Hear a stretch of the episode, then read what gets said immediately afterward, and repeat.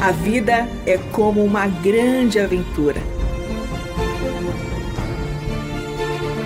A Bíblia é nossa companheira e o Eterno nossa fonte de sentido nessa jornada. Por isso, convidamos você para entrar nas páginas do livro que conta a história do Deus que entrou em nossas histórias. A partir de agora, você está diante do Espelho na Janela. A narrativa a seguir é baseada em personagens e histórias bíblicas, acrescidas de elementos ficcionais.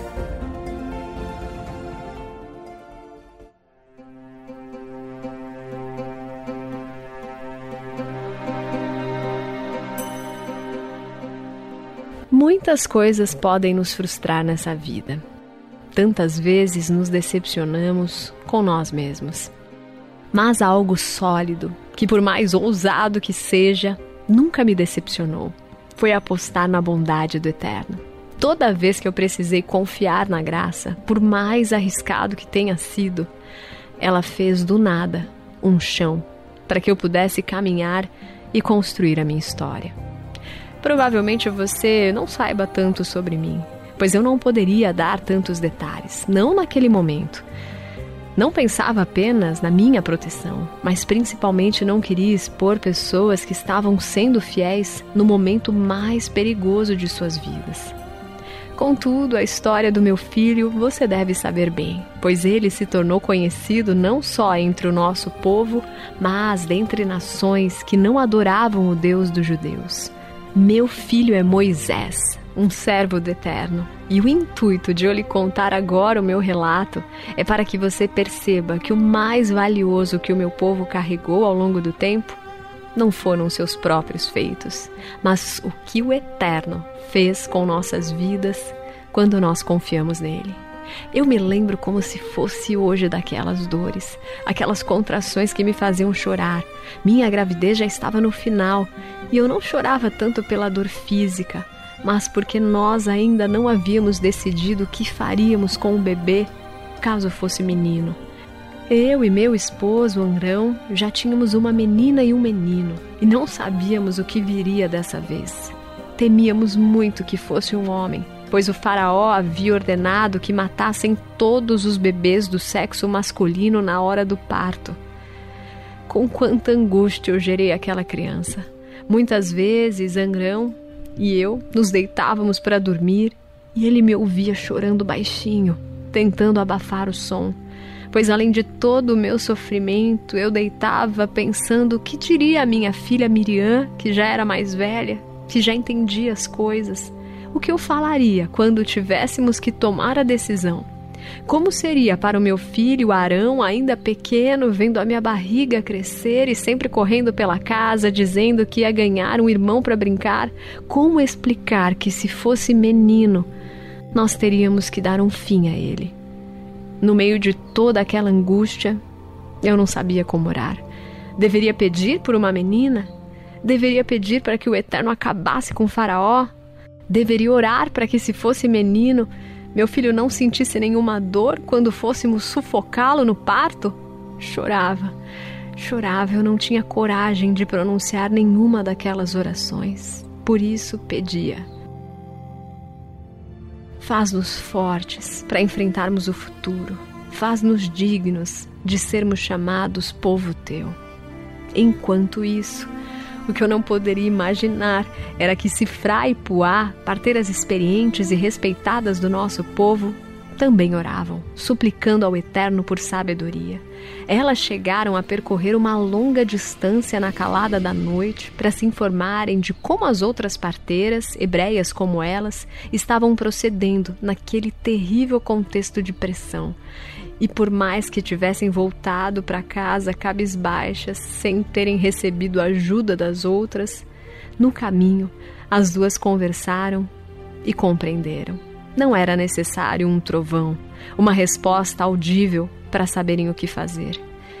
Distanciando um pouco o olhar das chicotadas dos egípcios e das mãos cortadas dos hebreus devido a todo aquele trabalho escravo, elas ergueram a cabeça ao contemplarem as aves voando livres, as nuvens brancas sobre elas, a grandiosidade da criação, se viram envolvidas na bondade do Eterno.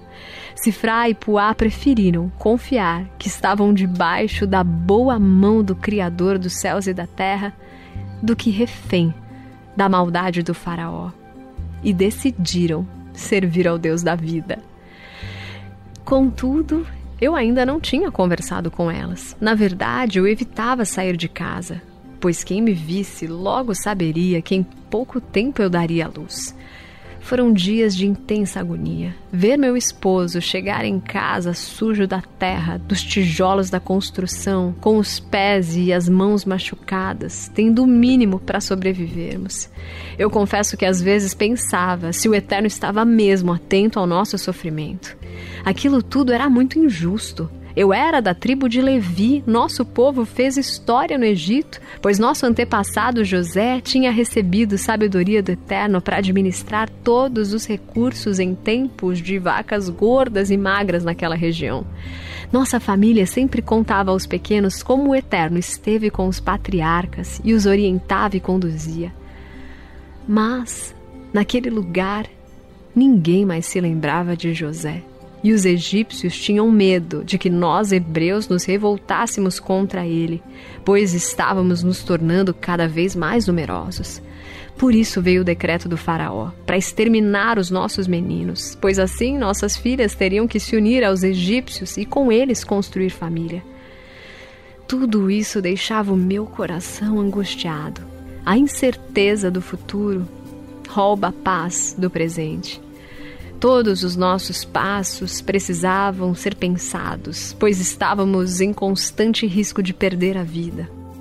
Por isso, Andrão dizia para os nossos filhos não conversarem com os vizinhos, pois chamar a atenção para a nossa situação era a última coisa que queríamos naquele momento. Até que a hora do parto chegou. Eu tentava passar pelas dores calada, mas nem sempre dava para segurar. Às vezes escapava um grito alto que Miriam ajudava a abafar com os lençóis. Andrão queria estar perto, mas meu esposo falava para os pequenos se afastar. Antes nós achávamos que seria possível passar por aquele momento sozinhos, mas não estava dando para aguentar. Então Andrão saiu correndo e foi chamar-se Frai Puá. Ele disse: Joquebed está a ponto de dar à luz, precisamos de ajuda. Quando elas chegaram, meu choro aumentou. Agora aquela não seria mais uma decisão só nossa. Outras pessoas estavam ali, outras pessoas seriam testemunha do nascimento. Depois de algumas horas de fortes contrações, Cifrá me ajudou com a respiração enquanto Poá me orientava qual força fazer, e depois de um tempo que parecia sem fim para mim, lá veio o choro. A criança nasceu. Quando eu a peguei no colo e olhei, é como se eu estivesse diante do milagre. Ao ver aquele ser, é como se a confiança triunfasse sobre o medo, a dor cedesse lugar ao riso, a bondade de Deus fosse muito maior do que qualquer coisa daquele mundo. É como se um pedaço dos céus estivesse nas minhas mãos. Era meu filho. Por ele eu lutaria. Era presente de Deus e eu não ia acabar com aquela vida com as lágrimas lavando meu rosto e com a feição de quem se sente agraciada, eu disse: Estão vendo? É meu filho. Esse é meu filho. Não vou entregá-lo à morte. Hoje eu o entrego ao Eterno. Todos consentiram com a cabeça. Naquele dia, o júbilo venceu, sobrepujou o pavor. O Faraó estava sendo dono dos nossos corpos, mas não lhe entregaríamos a nossa alma. E assim foi. Durante três meses escondemos o nosso pequeno em casa.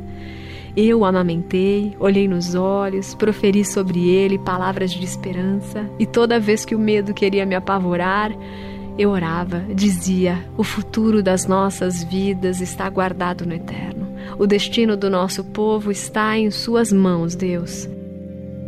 Quando foi preciso levar o bebê ao Nilo, pegamos um cesto feito de junco, o vedamos com piche e betume para a água não entrar, colocamos o nosso filho dentro às margens do rio.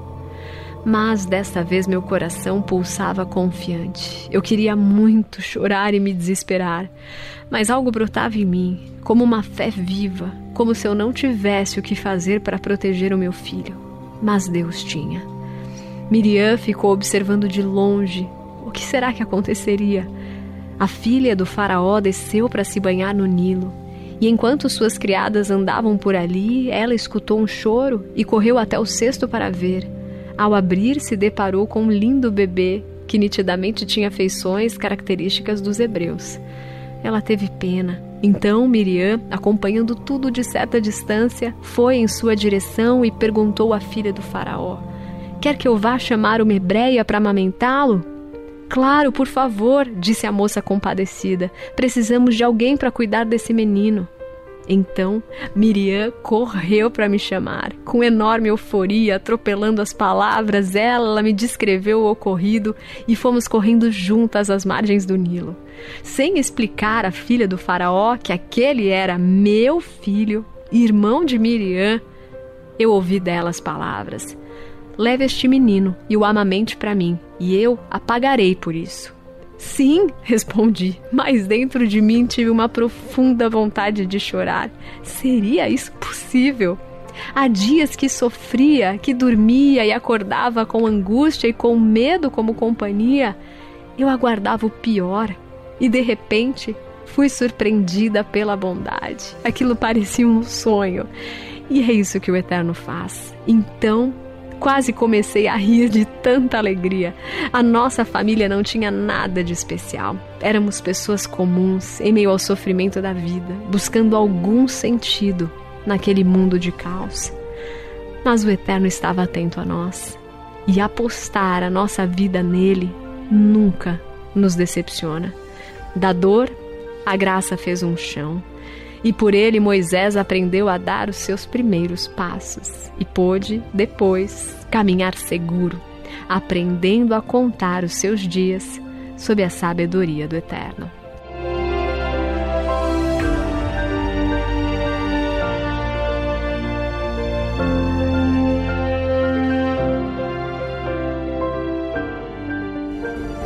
Este foi o Espelho na Janela escrito por Israel Mazacurati, Renata Borjato e André Daniel Heinck. Realização Transmundial.